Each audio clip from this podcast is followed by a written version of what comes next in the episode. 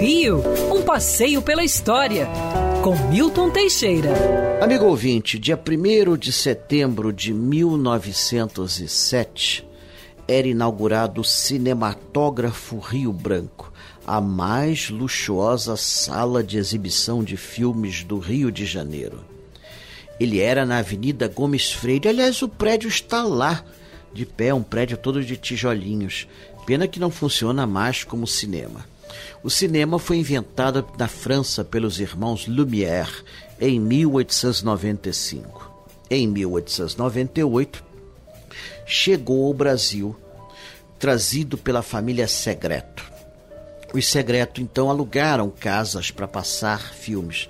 Eram cinemas improvisados que cabe algumas dezenas de ouvintes apenas. Não era algo planejado, não, não havia nenhum detalhe específico, era um forno ali dentro e tudo era extremamente precário. Como Deus existe, nunca ocorreu um grande incêndio para fazer vítimas. O Rio Branco foi o primeiro grande cinematógrafo projetado especificamente como cinema no Rio de Janeiro. E é uma homenagem ao Barão do Rio Branco, José Maria da Silva Paranhos, na época considerado o maior herói nacional.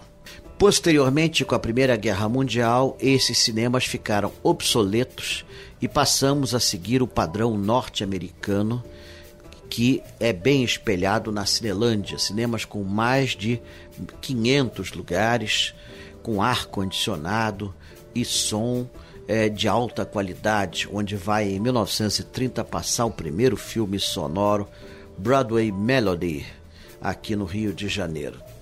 Portanto, o cinematógrafo Rio Branco e outros do mesmo calibre ficaram sem receber filmes americanos, entraram em decadência e acabaram.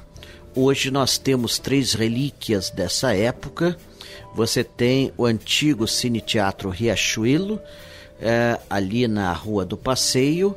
Você tem o Cinema Íris na Rua da Carioca e partes do Cinema Ideal também na Rua da Carioca, este último funcionando apenas como casa de festas.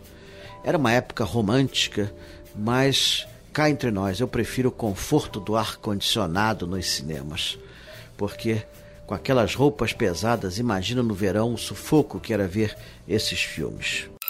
Quer ouvir essa coluna novamente? É só procurar nas plataformas de streaming de áudio. Conheça mais dos podcasts da Band News FM Rio.